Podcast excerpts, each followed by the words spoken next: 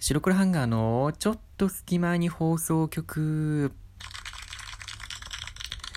さあ、始まりました。白黒ハンガーのちょっと隙間に放送局お相手は、えー、白黒ハンガーのベベです。えー、今回ですね、えー、白黒ハンガーの勝手にムービーウォッチメンということで、え私がですね、またあの、最近見たりとか、え良かったなとか、まあ、いろんな映画、見た映画をですね、ちょっとこう、こちらでお話ししていけたらなというふうに思ってます。うん、完全にま映画紹介に味を占めてるなっていう感じなんですけども、あのー、そもそもですね、あのー、前の映画紹介の、えー、お話を取った後に、え同じね、ラジオトークやられてるあの、久野上未来さんからですね、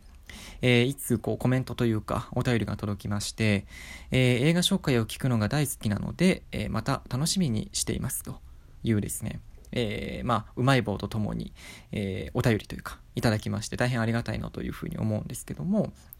あのですね、えー、やっぱりこのちょっとご時世で、あの、まあ、逆に言うとその映画館に行ったりとかっていうことがちょっと減ってると思うんですよね。まあ、例年に比べて。なので、まあもちろんしっかり感染対策とかをしながら、あのまあ今公開してる映画とかですね、あのそういったところを僕の方がいろいろ見たりとかして、あの少しでもね、まあ、この映画いいですよとか、まあ、もちろんあの忖度なくお話したいなと思うんですけど、まあ、あの映画紹介を通じてなんか少しでもこう映画の魅力とかをね伝えられたらいいなということでですねまたちょっと今回もお話をしていきたいなと思うんですけど今回はですねあの僕が普段あの見ないジャンルにちょっと挑戦をしてみた結果まあすごく良かったという感想には一応なるんですけどでですね、まあ、全くその結局何のえー、映画を見てきたかというと、えー、今回ご紹介するのは、えー、花束みたいな恋をしたという映画になります。こちらですね、2021年の1月の29日に公開をされた映画でして、あの、まだね、あの、収録当時というか、時点ではあまり時間というか経ってない、まあ、公開間もない作品になってるんですけども、はい。まあ、今回ですね、その、普段僕はどちらかといえば、まあ、洋画を見ることが多くて、で、あのー、あんまりその、特に邦画のラブストーリーみたいな恋愛映画って全然見なかったんですよね。見ないんですよ、普段は。うん。やっぱりその、いろんな恋愛映画あると思うんですけど、その、やっぱりかっこいいイケメンと可愛いね、あの、女優の俳優と女優の方が、もう甘いね、恋を、えー、なんかこう、やって、あ、いいわね、みたいな、あのー、感じのイメージだったんで、それも、なんていうんですかね、まあ、偏見かもしれないんですけど、だったので、あのー、なんかそういう、その、なんかこう、どっちかといえば、こう、まあ、なんていうのかな、高校生とか、あの、女性が恋愛映画って結構見る印象だったので、あの、僕は、その、あんまりその恋愛映画、特に邦画の恋愛映画は通ってこなかったんですけど、今回ですね、この、えー、花束みたいな恋をしたという作品を見まして、まあ、大いにですね、反省をしまして、まあ、大いに反省をしましてですね、本当に、まあ、あの、一言で言うと、まあ、今も、まあ、見てきた後なんですけど、まあ、エモくて、もうエモさが半端ないぐらいエモかったんですよね。まあ、ちょっと今回、まあ、この興奮気味なんですけど、解説をちょっと読んでいきましょうか。ストーリーですね。はい。えー、この花束みたいな恋をしたというのは、えー、東京京王線の明大前駅で終電を逃したことから偶然に出会った山根麦。えー、こちらが菅田将暉と、えー、八谷絹、有村架純。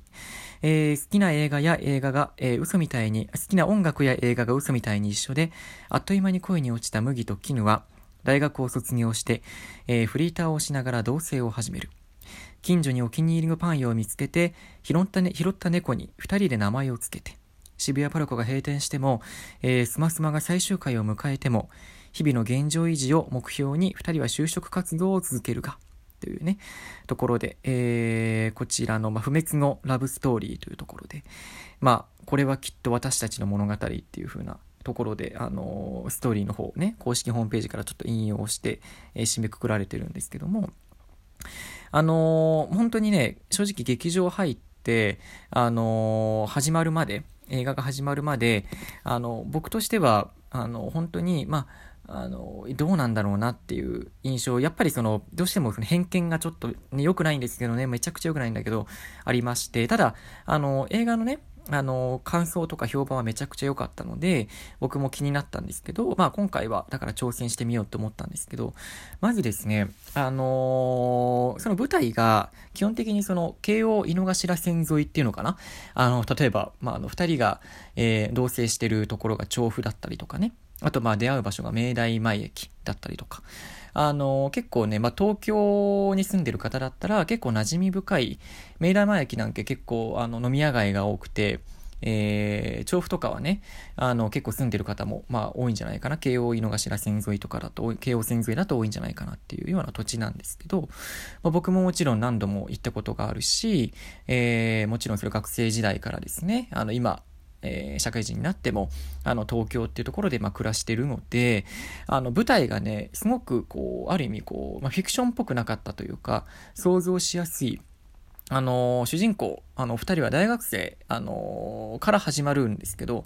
えー、とですね、なので、僕としてはすごく感情移入しやすかった。うん、最初の出会いも、あのー、ですね、まあ、特に主人公の、えー、山根くんね、あの、菅田将暉演じる山根くんは、なんかこう、なんか漫画というか絵を描くのが趣味なんですけど、まあ、絵を描きながら、あのー、安いね、アパートで暮らしてて、で、大学、普通のね、よくある大学生活を送ってて、まあ、あの、友達の中でもすごいなんか活発に、明るい子なんですけど、活発になんかウェイウェイする感じではなくて、まあ、あの、カラオケとかに、こう、誘われてもなんかどっちかって言えば、こう、そのカラオケのボックスの中で、まあ、ちょっとこう、静かに歌うというか、すごいはっちゃけるようなタイプではなくて、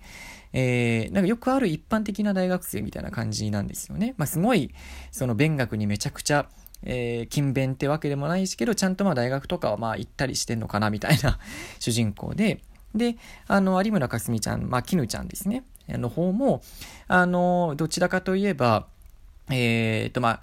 終電まで何かこうして、まあ、実家に住んでるんですけどね、最初は。終電まで、あの、友達と、まあ、飲んだりして、で、あやばい終電終電だ、つってこう走って、あの、終電に向かうような、お互いちょっと似たようなタイプなんですよね。で、あの、最初の出会いも、まあ、あの、終電を逃して、で、あの、じゃあ、あの、朝までちょっと飲みましょうかみたいなところから始まったりするっていう。これってね、なんか、まあ、本当にちょ、ちょっと前まで他人だった二人が、ちょっとまあ近づく、距離が近づくような、まあ、なんか、すごいなんかこう食パンを加えて、あの、角をぶつかるっていうよりかは、まあ、現実世界でもありそうなね、ね、あの、シチュエーションじゃないですか。だから、まあ、こういう出会いとか、まあ、始まりもあるんだろうなっていうふうに思うし、で、二人はすごい趣味が合うんですよね。うん。あのー、漫画とか、読んでる漫画とか、好きな映画とか、あとあのー、好きな作家とかも、すごい本の趣味とかも、まあだから結構カルチャー寄りなんですけど、二人とも。下北とか寄りなのかな、どっちかって言えば。下北とか、あと、あとあの、どっちかって言えばポップカルチャーとか、日本の漫画カルチャーとか、そういうハブカルとかも結構ちゃんと知ってるような。あの二人で意気投合するんですよ。うん。で、まあ、あの、それもあって、まあ、あの、二人でちょっとこう会うようになったりとか、ただね、すごいその距離感とかの詰め方も、このどのタイミングで何回目で告白したらいいんだとか、なんかちょっとリアルなんですよね。なんかこう劇的にイケメンがパッてこう、あのー、ていう白馬の王子様みたいな感じのあれではなくて、なんかお互いにその距離感を探りながら、まあ告白をしたりとか、で付き合って同棲を始めたりとかっていうところがあるんですけど、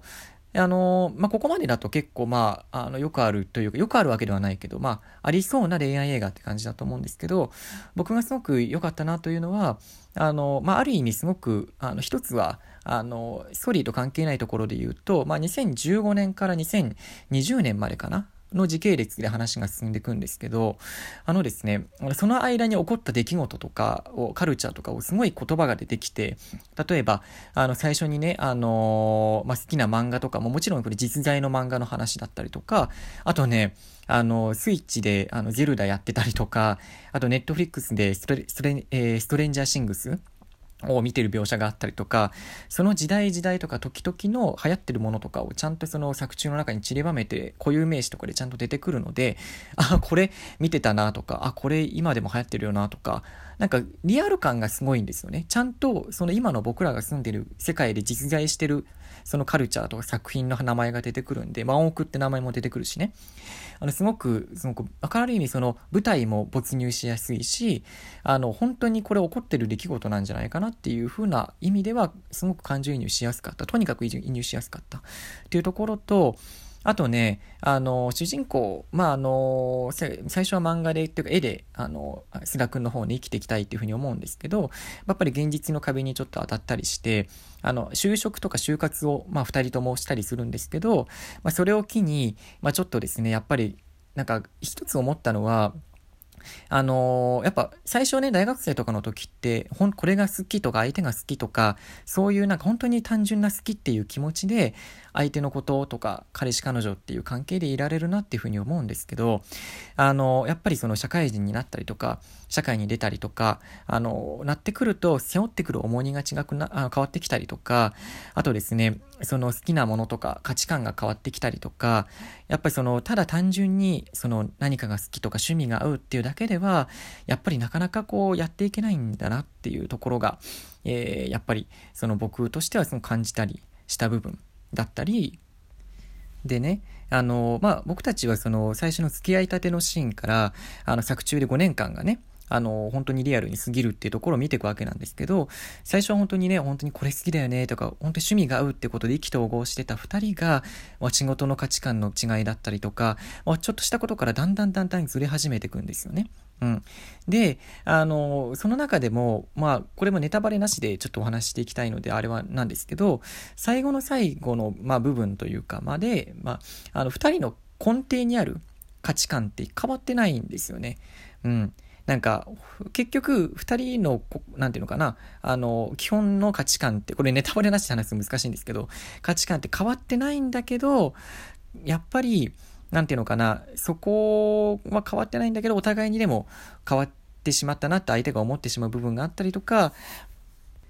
何より感じたのは、まあ、恋人から、まあ、家族になるとか、恋人でいることの難しさとか、家族と恋人の違いって何だろうなとか、すごいそういうことに僕は、あのー、考えさせられたりすごくいい映画でした。これじゃ語り足りないんだけど、えー、ぜひね、はい、花束みたいな声をした見に行ってみてください。お相手は白黒ハンガーのベルでした。